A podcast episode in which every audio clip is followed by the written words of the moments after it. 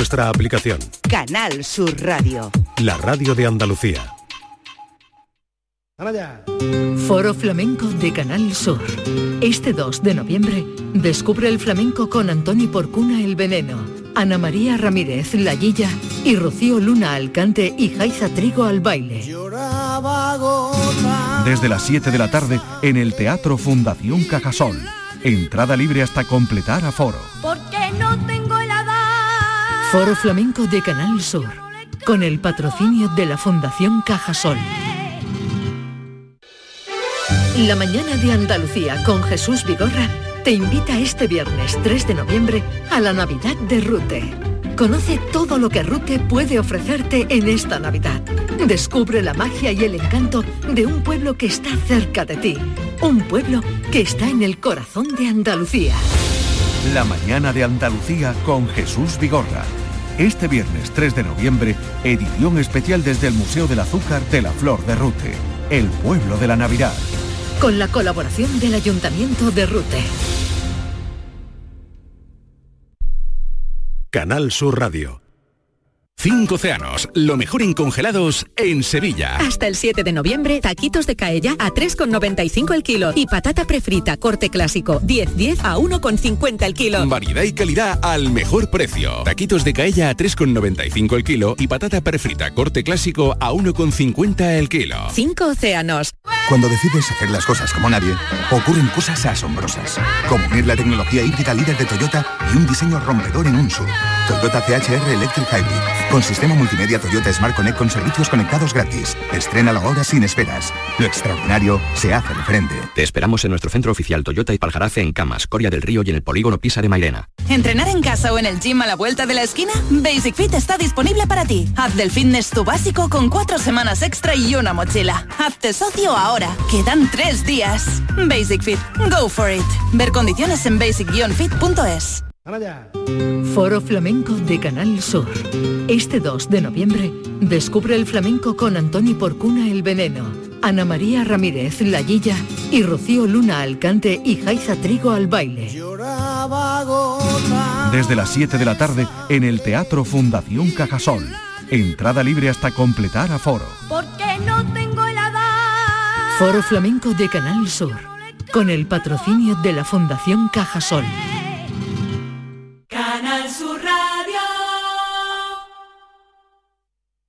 La mañana de Andalucía con Jesús Vigorra es actualidad, análisis, servicio público, entretenimiento y diversión. Hoy vamos a hablar, hemos hablado de la chispa antes, de la gente con chispa. Ya que vamos a, a recapitular el minuto de oro de esta mañana y así lo compartimos La con usted. mañana de Andalucía con Jesús Vigorra. Os espero de lunes a viernes a las 6 de la mañana. Contigo somos más Canal Sur Radio. Contigo somos más Andalucía. 5 y 6 de la tarde hemos estado hablando de saludos y ahora vamos a hablar de sombras. Hay un título de un libro que tengo sobre la mesa que me ha llamado poderosísimamente la atención. Se llama La sombra del actor. Es un título, como les digo, evocador que me sugiere las complejidades que podría haber detrás de un actor muy conocido, de la actuación, de la fama, de la identidad. Puede ser una exploración profunda de lo que significa ser realmente un actor y cómo los roles que han interpretado pueden influir en la percepción que nosotros tenemos de esos actores, incluso en la propia autoimagen del actor. Ningún elenco de los mejores personajes del cine estaría completo sin Charles Foster Kane, el protagonista de la mejor película de la historia, Ciudadano Kane. Sin duda, algo tan colosal como el primer film de Orson Welles debía ser una obra original. Y tratándose de un genio, no podía hacer nada menos osado que abarcar toda la historia contemporánea de Norteamérica, con el país encarnado en la figura de un tiburón de la prensa, odiado y admirado a un tiempo. Este personaje estaba inspirado y moldeado sobre la imagen de William Randolph Hearst, dueño de un imperio mediático fundamentado en el sensacionalismo, que se tomó los paralelismos lo suficientemente en serio como para intentar destruir la película y arruinar a Wells. No está basada en la vida del señor Hearst ni de nadie, protestó Orson, solo para matizar su afirmación. Por otra parte, si el señor Hearst y otros varones de las finanzas no hubieran vivido durante el periodo del que hablamos, Ciudadano Kane no se habría rodado. No se puede negar que la frase de Kane, tú pones los poemas en prosa, yo pongo la guerra, es una copia directa de tú pones la imagen y yo pongo la guerra. Un comentario supuestamente pronunciado por el infame magnate. Añádase el hecho de que Hearst trató de conseguir a su amante Marion Davis papeles más importantes en el cine, haciéndose eco de los intentos de Kane de convertir a su amante, Susan Alexander, Dorothy Comingore, en una estrella de la ópera y que el amigo de Davis, el guionista Herman J. McKenwis, era invitado frecuentemente en San Simeón, y la coincidencia es imposible de negar.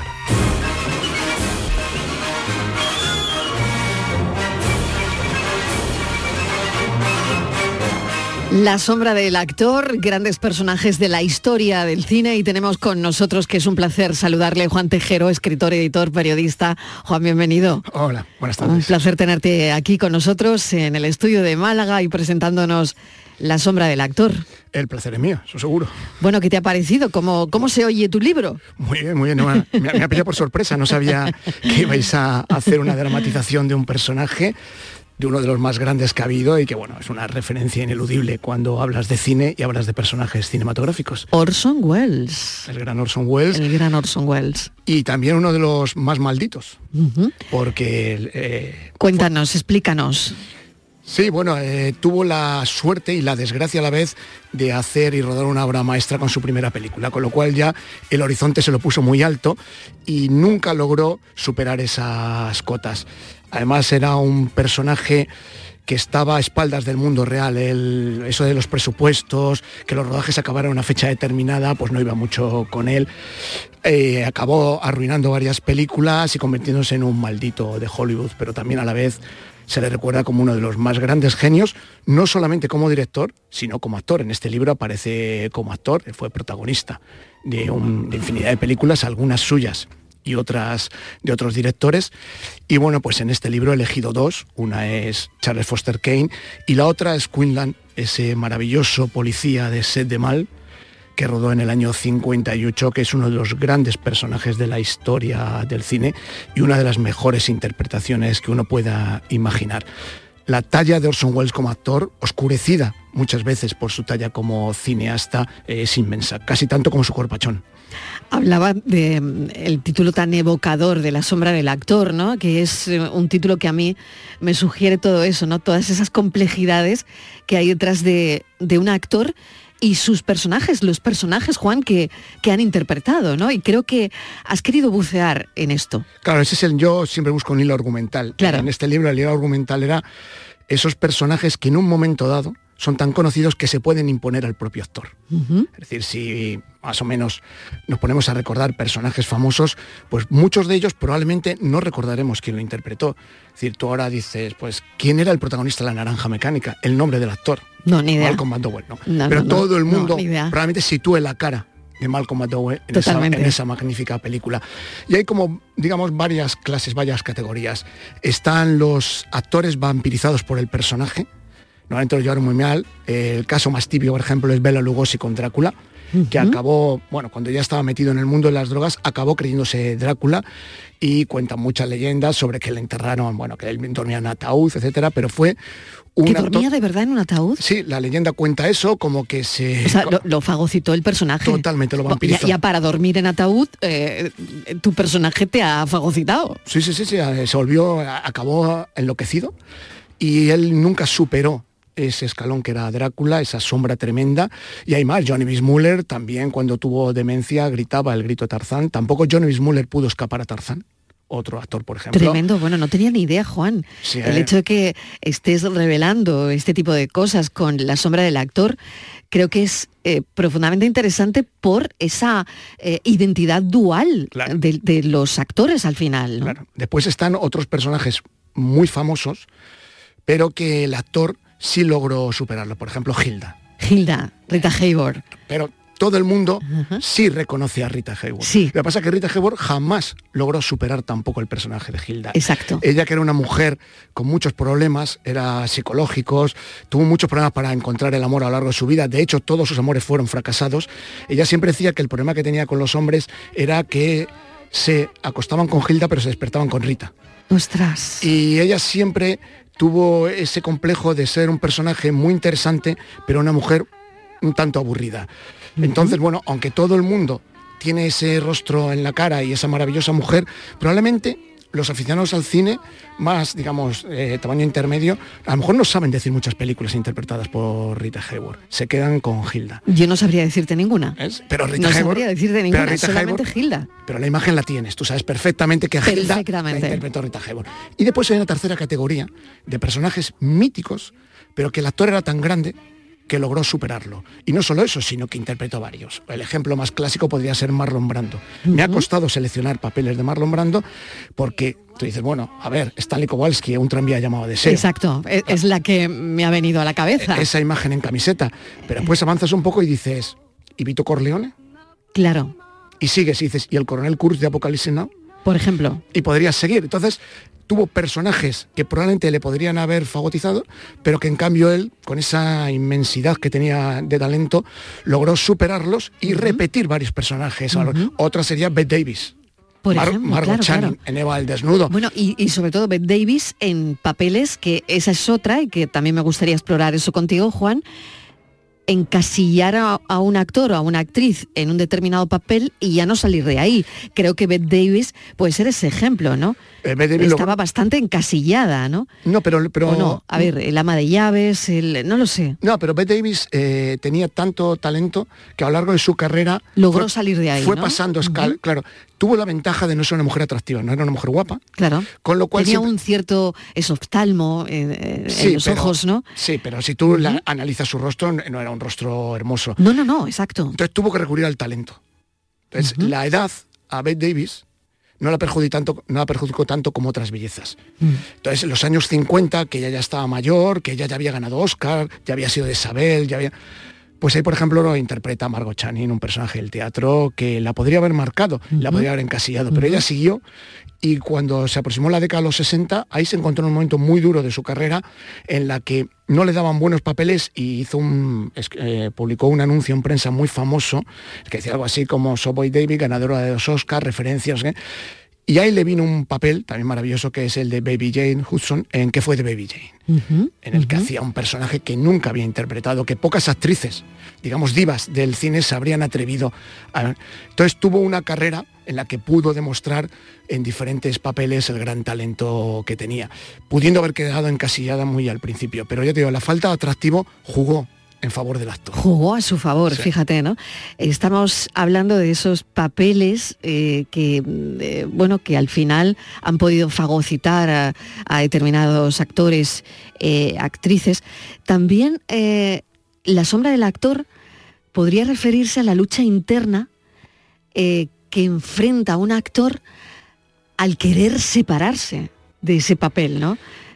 porque mm, como bien estás explicando, a veces resulta difícil o imposible, porque está ahí en el imaginario colectivo, porque vemos a ese actor y lo asociamos con la película que los ha hecho famosos, pero que no han podido seguir eh, o, salir de esos personajes o papeles icónicos. ¿no?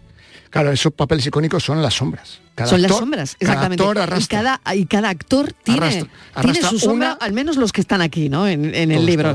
Los que están recogidos en el libro todos arrastran su sombra. Su sombra. Cada, actor que haya tenido un personaje, no todos los actores han tenido una sombra reconocible. Todos tienen su sombra, solo que algunas las vemos muy claramente y otras no. Por ejemplo, tú acabas de abrir ahora el libro por Robert Mitchum en La Noche Hay unas fotografías que me encantan en el libro. El libro tiene una edición espectacular, páginas satinadas, en fin, una maravilla, ¿no?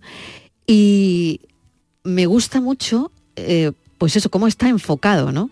Porque es también tiene un índice donde verdaderamente puedes ir eh, buscando, no tienes que leerlo en orden, puedes ir buscando según por- tus por apetencias, índice, según el momento, según que me parece muy interesante. Robert Mitchum, venga, que, que hemos parado en él. Pues, por ejemplo, aun teniendo varias sombras, en este libro aparecen dos. Yo he intentado equilibrar, es decir, he intentado que ningún actor tenga más de dos. La media son dos películas o una. Y hay dos casos excepcionales que son los que he nombrado antes, que son Bette Davis y Marlon Brando. El resto, pues dos, una interpretación, y esa es su sombra.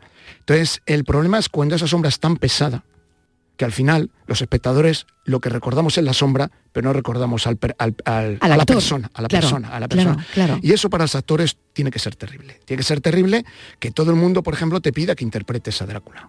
Cuando tú lo que quieres es demostrar que sabes interpretar más papeles y nadie te ofrece ya otras cosas. Y tú además has tenido la gloria, has besado la gloria, porque estos personajes icónicos también llevaron a la gloria. Por ejemplo, El Exorcista, que ahora se va a restrenar. Claro, claro, claro. Se cumple en eh, el 50 aniversario, el medio siglo del exorcista, y ahí hay un caso tremendo que es el de la protagonista, la niña. Esa niña no solamente... ¿Qué pasó con esa niña? que le pasó de todo. O sea, esa niña nunca rodó muy joven esa película. Para ella fue un impacto.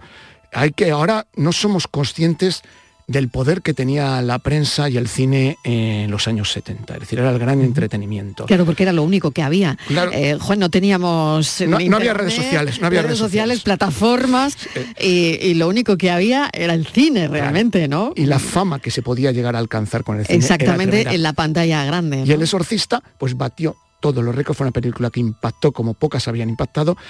Y esta niña, que tenía 16 años, 15 años cuando rodó la película, pues besó la gloria, mm, se asomó a ese mundo, pero también, y en paralelo se asomó el mundo de las drogas también. Entonces entró en una decadencia tremenda, solo supo, fue capaz de rodar películas de serie B y jamás logró, logró escapar a esa etiqueta de la niña del exorcista. Claro, y me imagino que también, eh, Juan, em, películas de serie B, pero que fuesen de miedo, ¿no? O sea, que, que seguramente ni tan siquiera un papel tuvo la oportunidad de, de hacer algo en una película Hombre, pues, el- en el un guión- terror- con un guion medio qué. Sí, No además, el- el terror- mm, pues estaría en su vida, ¿no? No, y que encaja muy bien, encaja muy bien porque el terror es una máscara. Es decir, Mm. eh, pesadilla en el Street, Freddy Krueger. Por ejemplo, A ver ¿Este qué hizo? A ver cuántos, eh, cuántos eh, oyentes son capaces ahora mismo de nombrar al actor que lo interpretó. No sería capaz. Bueno, eh, Robert Englund, que era un actor Robert que, Englund, que prácticamente... ahí, pero imposible. Vamos. No, se quedó eh, interpretando. Se quedó en Robert. Es- exactamente, en Bob. Peor todavía. Peor todavía. Claro, entonces el Peor terror, todavía, estás claro. detrás de una máscara. Claro. Y esto es como una especie de, eh, mira que estamos en un día Halloween y tal, de maldición. Esto es una ma- especie de maldición para, para el actor que, que toca el éxito, pues eso, la niña del exorcista o Freddy Krueger, porque tocaron el éxito con, vamos, totalmente, pero luego ha sido, han sido malditos en ese sentido. ¿no? Claro, después también eh, juega mucho la persona. Por ejemplo, un ejemplo típico. Recurrimos otra vez a Bela Lugosi, enloquecido. En paralelo a Bela Lugosi surge Boris Karloff. Claro. De hecho, la gran desgracia de Bela Lugosi fue subirse a la parra con el éxito y rechazar el papel que le vino a continuación, que era el papel de Frankenstein. Acaba eh, Drácula y le ofrecen rodar Frankenstein. Él hace una serie de exigencias y el estudio dice que, que no. Y, y un actor que al que nadie conocía, que había rodado alguna especie de papelitos, que era Boris Karloff, pues le eligen. Y es la sensación del cine de terror. Boris Karloff rara vez pudo escapar al género de terror, pero era un hombre con la cabeza muy bien amueblada y supo llevar bien esa sombra. Y durante tres décadas, Boris Karloff llevó una carrera muy decente dentro del cine de terror porque fue capaz de soportar el peso de esa sombra. Bela Lugosi, en cambio, pues acabó preso de la locura. Es decir, que no somos muchas veces cuando vemos un actor en la pantalla o cuando eh, tenemos que ver que detrás hay una persona. Y una persona sometida, sobre todo en la época que el cine tenía el impacto tan grande. ¿eh? Exacto. Porque ahora los jóvenes pues no son capaces de entender lo que era el cine entre los años 30 y, este- y el nuevo siglo. Era tremendo. La- y esos actores Ahora es otra cosa, Juan. ya no tiene nada que ver. El no cine- tiene nada que ver, es cine- otra cosa. sí. Es decir, está mucho más diversificado. eh, Hay mucha falta de eh, Por ejemplo, Tú lo crees, ¿no? Sí, sí, bueno, o sea, vamos a ver. el cine son los guiones y ahora mismo los guionistas son, los buenos guionistas son raravis en el mundo del cine. Y no estoy hablando de España, estoy hablando de, Hollywood. La prueba son la cantidad de remakes que se hacen. Una no hay ideas, Juan. no hay ideas, no hay ideas. No hay ideas. ideas. porque no hay buenos, hay hay una falta de guionistas. Y después el cine tuvo, igual que el arte tuvo un renacimiento, el cine tuvo una edad dorada, que era la edad del sistema de los estudios, entre el año 30 y finales de los 50. Eso es irrepetible y no va a volver a producirse probablemente, porque se da una serie de circunstancias que hoy en día son inconcebibles, que es que un estudio tiene bajo contrato a los mejores actores, a los mejores guionistas, a los mejores compositores. Mejores y- regidores, mejores directores. Exactamente. Y los gerifaltes del estudio, los del estudio, que eran gente que sabían de cine, deciden en qué película van a tener. Entonces, por ejemplo, una película, un personaje que aparece aquí es Viena de Johnny Guitar, Joan Crawford. Eh, Esta era una película de serie B, sin ninguna expectativa. Pero ¿qué pasa? Que en ese momento Joan Crawford quiere remontar el vuelo y acepta interpretar este papel. Y el estudio pues le pone al mejor compositor que había, le pone a unos actores magníficos y ruedan una obra maestra. Y esa película de serie B acaba convirtiéndose en una película de culto. Eso hoy en día no se va a producir. Hoy en día el cine lo dominan los actores. Los actores son seres netamente egoístas que solo piensan en ellos. No piensan ni en el negocio ni siquiera en la película. Los actores eligen a los directores. Ahora mismo un Tom Cruise elige con quién va a rodar. En los años dorados eso lo decía o el jefe del estudio o el director, que eran las personas que realmente están preocupadas por la película o el productor. Entonces ha cambiado todo mucho. Aún así, este libro llega hasta el señor, hasta Hasta bien, bueno. hasta. Javier Bardem, hasta Javier Bardem. Acabamos con- exactamente. quería acabar John con España. Por ejemplo, por Tony ejemplo, Manero. eh, ¿Quién no Tony recuerda- Manero. ¿Quién no recuerda a Tony Manero? Claro. Que tengo una cierta edad. Aquí nos estamos definiendo ya. ¿eh? Sí, sí, totalmente, totalmente. Pero ¿quién nos recuerda a Tony Manero? O sea, es que pudo fagocitar a John Travolta que yo no sé si tú te atreverías a decir que lo hizo, ¿no? Podíamos poner el Staying Alive, Fran, eh, que no sé si... Tuvo un momento, en este libro aparece en otro personaje, que lo he cogido por el paralelismo que tiene, que es Vincent Vega en Pulp Fiction. Ese baile, Ah, Exactamente. ese baile de Pulp Ah, Fiction. también lo podemos poner, el baile de Pulp Fiction, ¿no? Eh, claro, también se puede... Si tú está Fran ahí buscando a ver si me lo encuentra. El Pues- baile de Pulp Fiction. Fíjate, pero eh, esto ya... John Travolta da un salto ahí y de alguna manera mm, despunta, ¿no? Travolta- Pero, pero estuvo muchos años sin hacer nada, ¿no? O sea, Travol- vuelve con Pulp Fiction, ¿no? Totalmente. Travolta tiene un salto a la fama O sea, espectacular. Tarantino nos lo devuelve. Totalmente. Fiebre al sábado noche le Claro, catapulta al éxito Totalmente. y al poco viene Gris. Exacto. Que le instala en también, el éxito. Que le instala. Y a partir de ahí, mira quién Nunca habla, más, ¿no? Y prácticamente desaparece. Bueno, Entonces, mira quién habla mucho después, ¿no? Sí, claro. y lo claro. que se dedicó a rodar es películas de ese estilo. Sí. Y había desaparecido ya prácticamente. Desaparecido completamente. Además, eh, engordó mucho, Sí. físicamente cambió, ya no era el personaje que había interpretado el Tony Manero, había quedado para mejor vida. Y Tarantino, cuando está buscando actores para Sí, Pulp. Fiction, alguien le nombra a Travolta y Tarantino era un fan de Travolta, pero decía, no va a querer o no va a encajar. Y bueno, se reunieron, le dio el papel y a partir de ahí, pues Travolta renació. Y después hay actores muy mediocres que tienen, por ejemplo, un, para mí, por ejemplo, yo tengo una manía tremenda a Sylvester Stallone. Tremenda, no puedo con Sí, somos dos. no puedo con él, pero en cambio he tenido que Pues ponerle somos dos. pues le he tenido que poner a la altura de un Paul Newman, de un Charlton Heston, porque claro, rodó dos personajes que son parte de la historia del cine. Claro, Y Rocky, Rambo y y Rocky. Rocky Balboa. Rocky Balboa y Rambo. Entonces, o sea, no, no podía saltártelo. Lo, siento, Juan. No podía aseguro saltártelo. que intenté quitar Yo a también le tengo manía, pero pero... tuvo que estar. Entonces, ¿por qué? Porque esos personajes Claro. son parte de la historia de Totalmente, con un recorrido increíble, ¿no? Eh, A lo largo de la historia del cine. Claro. Claro. Y bueno, al final aprendió a decir algunas frases Stallone, pero no te creas que llegó muy lejos. No, y en no, cambio no, otros actores con un talento inmenso, pues no han sido capaces. ¿Por qué pasa eso, Juan? A ver, tú que has estudiado tanto, es decir, que eres editor, periodista, que eh, no es el primer libro que tienes, pero que has ahondado mucho en, en todo esto, ¿no? Yo creo que en parte en la psicología, en la intrahistoria de, de los papeles, de los personajes, ¿por qué triunfa alguien como Sylvester Stallone y no alguien de talento? Pues por ejemplo, primero hay un factor suerte. Eso es evidente, ¿no? Tú estás en el momento en el sitio adecuado en el momento adecuado. Sí. Si eliminamos ese factor, después hay otro factor que es la tenacidad. Y a Sylvester Stallone como actor le podremos criticar. No hay, pero que, no hay que quitarle al César lo que es del César, pero ¿no? la tenacidad de Sylvester llevar al Stallone, personaje a ese punto, ¿no? claro, este era un hombre que había rodado una película porno de la que se avergonzaba tremendamente. Totalmente, me acuerdo de eso, me Y- acuerdo perfectamente de esa historia que quería preguntarte si eso es real. Sí, sí, sí, sí, Lo de Sylvester Stallone rodando una película porno. Eso. ¿Eso era verdad Sí, sí, o, sí, era de la fake news de entonces? No, no, no, no, la película está Esto ahí. era verdad. Sí, sí, hay fotos, que eso no hay ninguna duda. Y él escribe un guion, escribe un guion que es el guion de Rocky Balboa, y nadie se lo quiere producir. Él, bueno, eh, acude a las puertas adecuadas y hay un momento en que sí que hay un par de estudios, uno de- sobre todo muy interesado, pero la condición es que él no lo va a protagonizar. Le ofrecen un dineral por el guion, que son 100.000 dólares de la época, y Stallone, que tenía a su mujer embarazada, que vivía en una casa lamentable y que en el banco decía que no llegaba ni a los 500 dólares, o sea que no tenía dinero, tiene el valor de rechazar ese- esa oferta. Y él dice que o interpreta el papel o no hay guion. Y se va. Eh, la Warner después eh, recapitula y acepta las condiciones de Stallone. Pero ¿cuántos actores o cuántas personas habrían sido capaces de rechazar un cheque de 100.000 dólares en un momento en que apenas llegas a final de mes? Entonces, esa tenacidad es la llave para muchos de los grandes papeles de la historia del O sea que a lo mejor no era un gran actor, pero sí habría sido un buen coach, coacher.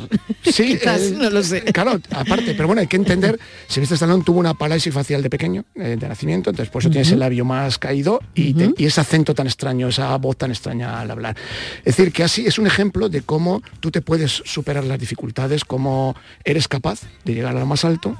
O sea, que en estos libros de autoayuda, todo esto que hay ahora, pues Sylvester Stallone eh, sería un la- buen ejemplo Sería un buen ejemplo. de luego. Sí, sí, de hombre creado a sí mismo. Desde Entonces, luego. bueno, Oye, me está cayendo mejor, ¿eh? Juan.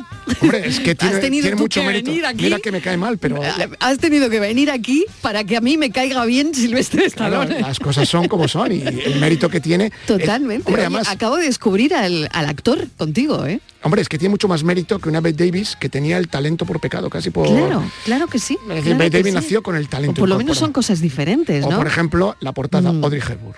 Audrey Hepburn, venga, cuéntame tenía- cosas de ella. Bueno, pues esta mujer lo tenía todo. Tenía el talento y tenía el rostro, tenía el estilo, tenía el glamour y tuvo la fortuna de estar en el momento adecuado, ¿eh?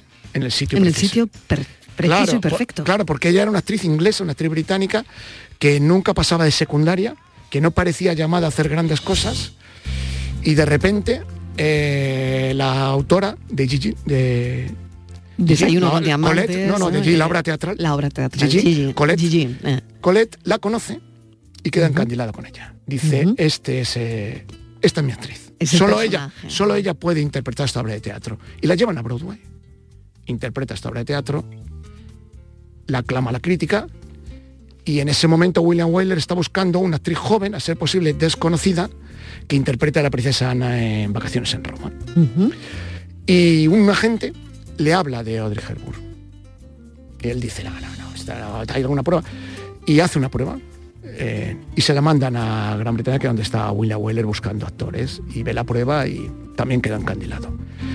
Y a partir de ahí, Audrey Hepburn, durante dos décadas, se convierte en uno de los mm, rostros más inolvidables de Hollywood. Es otra actriz de la que me ha costado mucho eh, seleccionar papeles. ¿Por qué la has elegido para la portada? Eh, probé otras portadas y hice una especie de test entre- y había veces que no reconocían al personaje o no reconocían al actor. Y entonces eh, yo huía de este de Audrey Hepburn porque yo he escrito un libro de Audrey Hepburn que se vendió mucho en su momento y yo estaba un poco cansada, yo- cansado ya de otra portada con Audrey Hepburn, ¿no? Te persigue Audrey Hepburn. Pero claro, tenía que encontrar a alguien que dijera, mira, hasta el último posible lector tiene que reconocer a la actriz y el personaje. Y probé la foto que aparece aquí y bueno, pues todos los que me habían puesto en duda la portada, pues esta dijeron que sí que le y, y en su caso, ¿qué personaje eh, pudo fagocitar a, a la actriz? Muchos. Sabrina, por ejemplo, Sabrina. la pudo fagotizar, la pudo fagotizar Desayuno con Diamantes. Por ejemplo. My Fair Lady. Es que también tiene... Pero tenían, ¿no? Un paralelismo sus personajes, ¿no?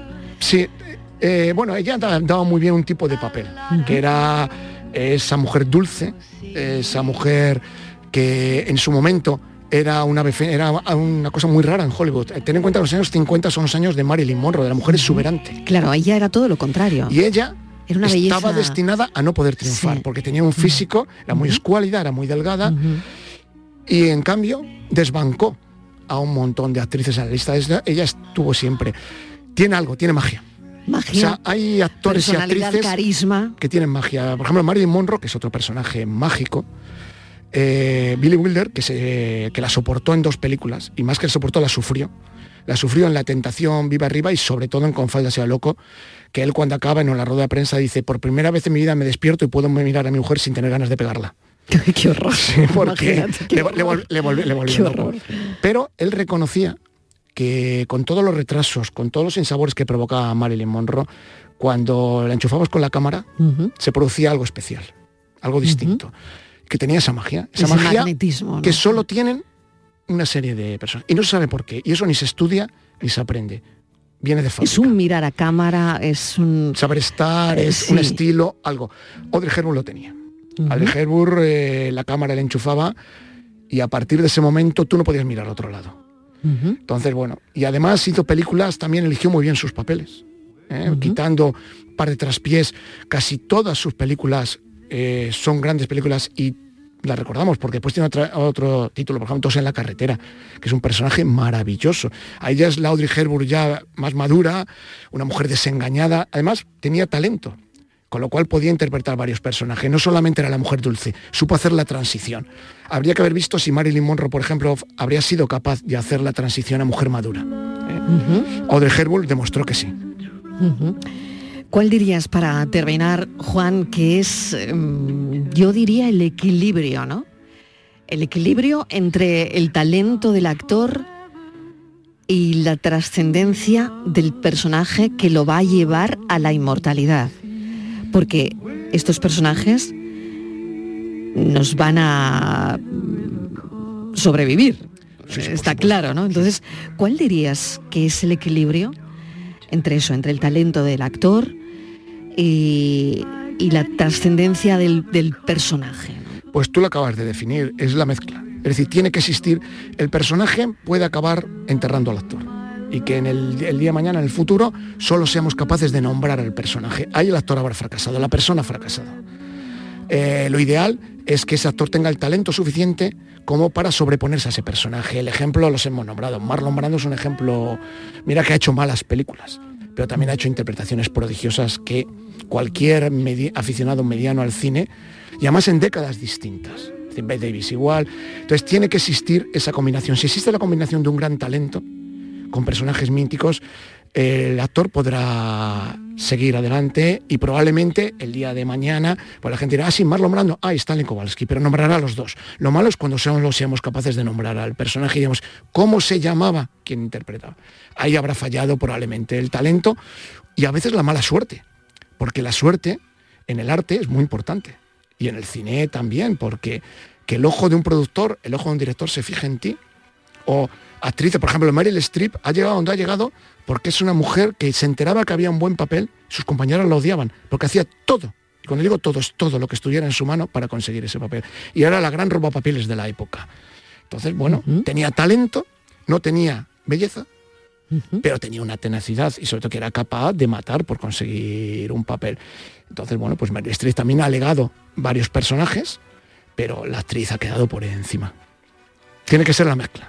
Juan Tejero, muchísimas gracias por, por tu visita, que oye, que, que te, que te gusta de Andalucía, que te, que te Pues- une a esta tierra. Pues yo, la vía paterna, mi padre y mis abuelos son malagueños. Hombre. Y yo me he pasado, yo ya vivo en Málaga desde hace ocho años. Ah, muy bien. Pero desde, Entonces, oye, entonces te tengo cerca, ¿eh? Yo vivo en Málaga desde Te hace tengo, te tengo muy cerca, Juan. muy, muy, al, muy al ladito, muy al ladito. Yo desde que tengo uso de razón, desde los 12, 13 años, dije que iba a acabar viviendo en Málaga. Y conseguido. Sí, tardé más de la cuenta, pero llegó un momento en que dije, bueno, yo vivía en Madrid, ahí estuve los 40 y bastantes años de mi vida, y un momento en que dije, "Ve, o doy el salto o ya me quedo en Madrid. Pues estás en buen sitio, y aquí me vine y tú fíjate lo que es Málaga. Estás en buen sitio. Por supuesto. Gracias, Juan Tejero, en la sombra del actor.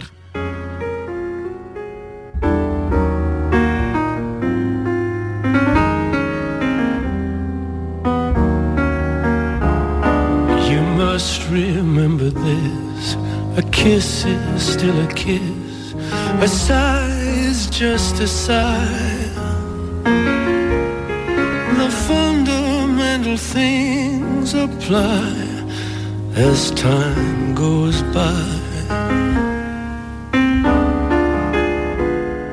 And when two lovers woo, they still say, I love you, on that you can rely. Future brings as time goes by. Moonlight and love songs, never out of date. Hearts full of passion, jealousy and hate. Woman needs man, and man must have his mate deny. It's still the same old story, a fight for love and glory, a case of do or die. The world will always welcome lovers as time goes by.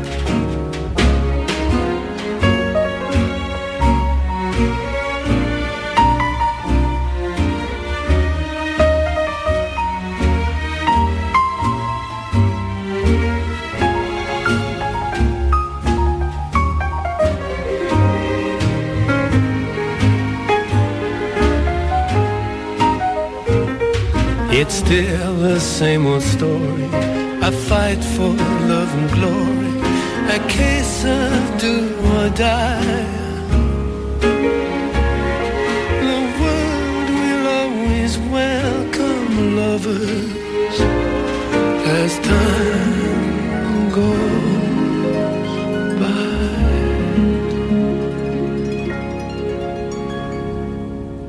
La tarde de Canal Sur Radio con Mariló Maldonado. Al futuro con la Universidad Internacional de Andalucía. Aún estás a tiempo de solicitar tu plaza en nuestros másteres y diplomas. Con títulos en medicina, derecho, enseñanza y mucho más. Infórmate en unia.es. A ver esa foto, decid patata. ¡Hijolusa! En el supermercado, dale la vuelta al envase y encuentra nuestra marca para garantizarte una gran calidad en tu mesa. Patatas Hijolusa. Amamos las patatas. Empresa colaboradora del Plan 2030 de apoyo al deporte de base.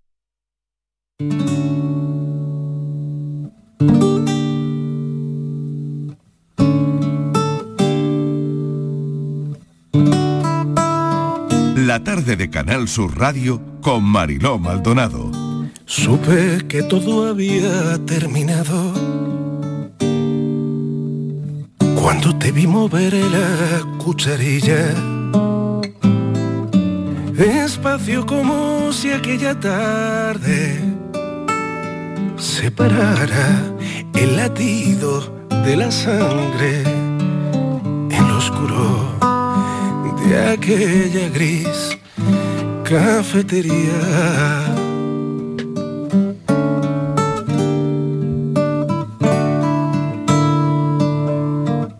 19 minutos y llegamos a las 6 en punto de la tarde y del cine vamos a hablar de otra película. Película de terror, yo diría. Vamos a hablar de la guerra con alguien que ha estado allí. Tengo a mi lado a alguien que quiero presentarles, se llama Jesús González, es enfermero de Médicos del Mundo. Yo quería hablar de todo lo que está pasando con Israel y Palestina. La verdad es que me ha costado mucho encontrar el enfoque para tratar este asunto. Y mm, pensé el otro día en, en lo que se puede parecer a la UCI de un hospital. ¿no? Y por eso encontré a Jesús González, que como les digo es enfermero de Médicos del Mundo, ayer estuvo de guardia, de guardia en su hospital de referencia donde trabaja. Jesús, bienvenido. Hola, buenas tardes. Gracias, por la invitación. Gracias por acompañarnos. Oye, ¿hay un paralelismo? Tú que pasas tanto tiempo en la UCI de un hospital cuidando a pacientes y que, bueno, la otra mitad del tiempo te vas a la guerra. Pues sí, yo creo que un- una lección de vida, ¿no? Y, y sí hay ciertos paralelismos. Yo creo que la descarga de adrenalina, la incertidumbre. Bueno, en muchos casos ver que a la gente le suceden cosas que no merece, pues son cosas que se parecen, ¿no? Y, cosas que te mueven como persona, ¿no? Mm. ¿Qué te movió a ti, Jesús, a irte a los sitios de conflicto em, a ayudar a la gente? Bueno, yo empecé en esto hace más de 25 años, o sea, no, ha sido algo reciente, ¿no? Y ya estudié enfermería pensando que, que mi compromiso social iba por ahí, ¿no? Y bueno, ella era socio de Médicos del Mundo, trabajaba como voluntario en proyectos de inclusión social, aquí con personas migrantes, personas en prostitución. Y bueno, y tuve la oportunidad de irme a, trabajar a. El primero fue un huracán, en, el huracán Mitch, en Centroamérica, ¿no? Bastante famoso. Y a partir de ahí me di cuenta de que, de que eso era lo que yo quería hacer, ¿no? Pero tampoco quería abandonar mi contexto, ¿no? mi sociedad, mi familia, mi entorno y mi trabajo de aquí, que me apasiona. ¿no? Entonces he encontrado ese equilibrio, ¿no? el, poder trabajar la mayor parte del año aquí y desplazarme entre cuatro y seis meses cada año a contextos difíciles, contextos realmente complicados y me ha servido para mucho en lo personal, desde luego. ¿no? Valoro muchísimo más la situación que vivo, el contexto en el que, en el que se desarrolla nuestra vida, nuestra sociedad. Somos unos afortunados, ¿eh? no lo sabemos, pero somos unos grandes afortunados. ¿Tienes a compañeros en la franja de Gaza? Sí, sí que tengo compañeros y amigos en la franja de Gaza, ya lo creo. ¿Cuánto tiempo has estado tú ahí, Jesús? mi vida es complicada medir en tiempos, ¿no? Yo nunca sé cuándo he ido y cuándo he vuelto de los sitios porque como vivo así un poco de manera atropellada, te puedo decir que el último año he pasado por Afganistán, Siria, Sudán del Sur, Palestina, mm, Colombia. O sea, tengo una mezcla de, situaciones que si me pongo a ordenarlas en mi cabeza me cuesta muchísimo. y de todo eso, después has terminado en la comarca de la Axarquía. Sí, sí, sí, gran comarca para vivir. Gran, gran lugar para vivir, gran sitio para vivir. Cuando tú llegas a tu asarquía, después de vivir y ver todos los horrores, pues ¿qué, realmente, ¿qué, sensación tienes? Pues como que apago una luz. Fíjate, de estas cosas no suelo hablar mucho con la gente, ¿no? De hecho, mucha gente, muchos compañeros míos de años no saben que me dedico a esto, ¿no? es como que, que no me apetece mucho mezclar los dos mundos porque para hablar de esto necesito tener enfrente a personas que tengan cierta sensibilidad, cierto interés por saber qué, qué sucede en estos contextos y es difícil, ¿eh? realmente te sientes muchas veces un incomprendido.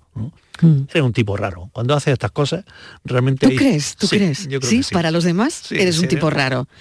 Para la gente de tu hospital, eres un tío raro. Eres rarillo. eres rarillo, ¿no? Bueno, bueno, bueno. Jesús, quiero que me comentes lo que tú has visto en Gaza. Eh, quiero que me cuentes qué comunicación te llega de la gente que, de, tus compañeros, de la gente que conoces ahí. Mira, realmente son muchas historias personales, porque son compañeros y son amigos, gente con la que he convivido, gente en la que yo cenaba en su casa, con su familia, con su hijo, y gente que vive ahora mismo atrapada en la incertidumbre, en el miedo, rodeados de, muerte, ¿eh? Y sobre todo ellos lo describen como que viven en una cárcel al aire libre, ¿no? Una cárcel de la que no pueden salir, en la que nada puede entrar, de la que no puede escapar, por desgracia en estos momentos, aunque tampoco les apetece escapar, bien te lo digo, ¿no? La gente está aferrada a su tierra como nosotros a la nuestra, ¿no?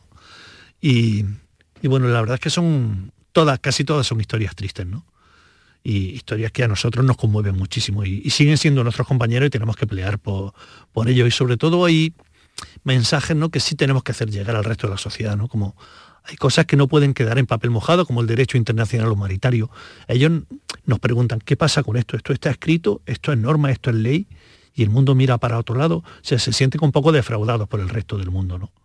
Eso es lo que sucede con nuestros compañeros, tanto los que están en, Gaza ahora mismo como en Cisjordania, que aunque no está en primera línea de los medios de comunicación, también se están viviendo momentos realmente duros ahora mismo en Cisjordania. ¿no?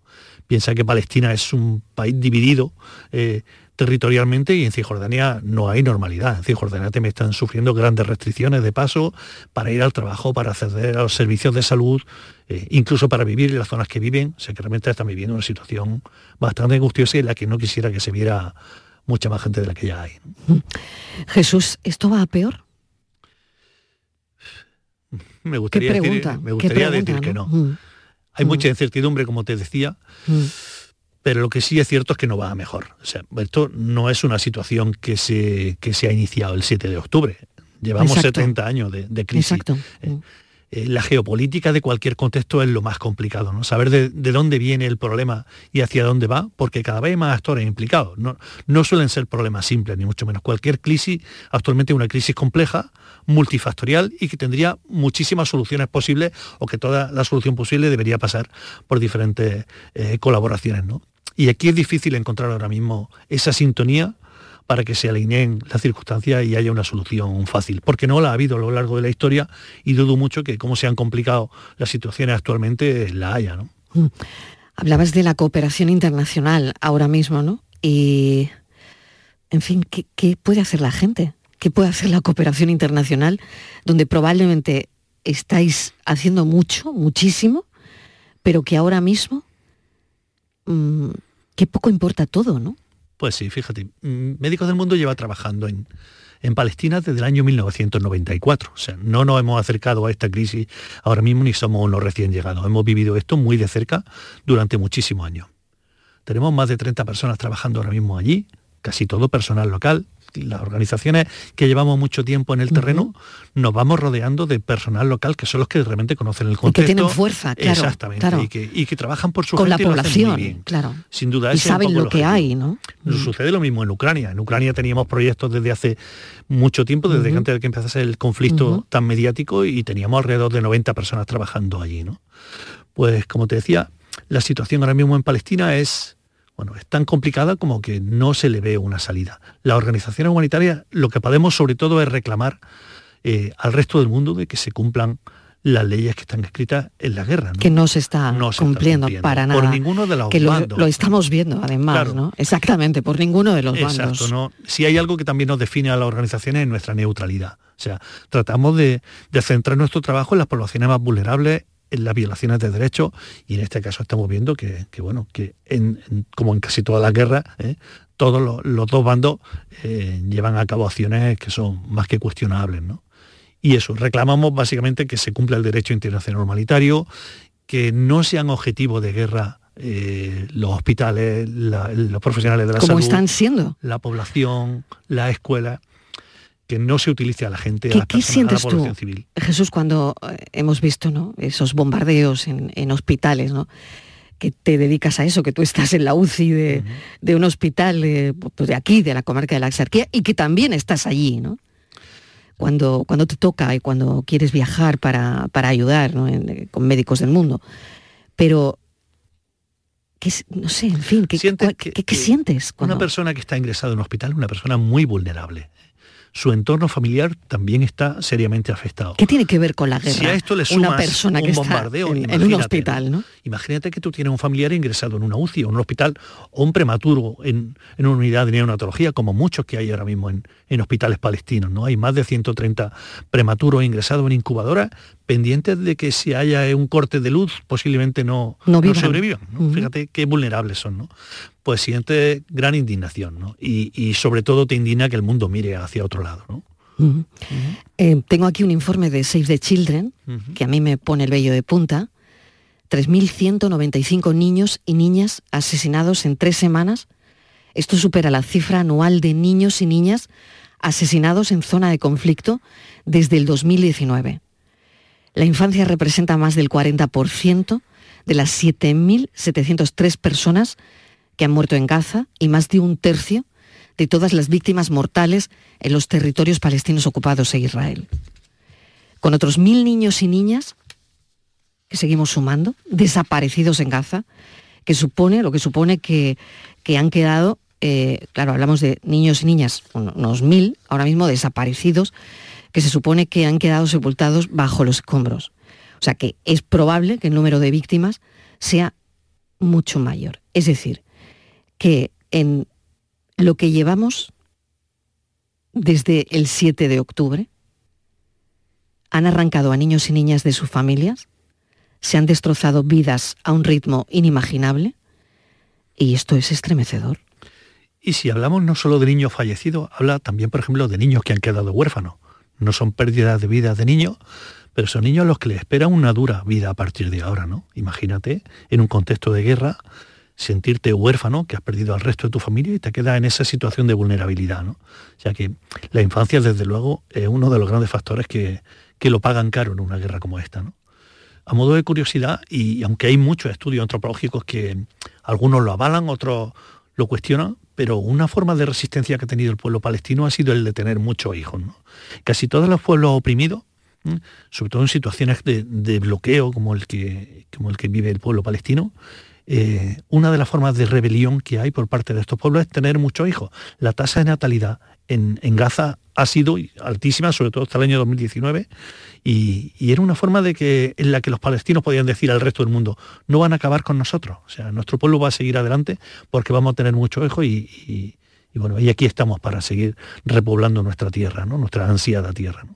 Y eso es parte de, lo que sucede en una guerra. ¿no? Parece que la vida de estos niños, por ser lejana, eh, desde el punto de vista geográfico la nuestra nos importan menos, ¿no?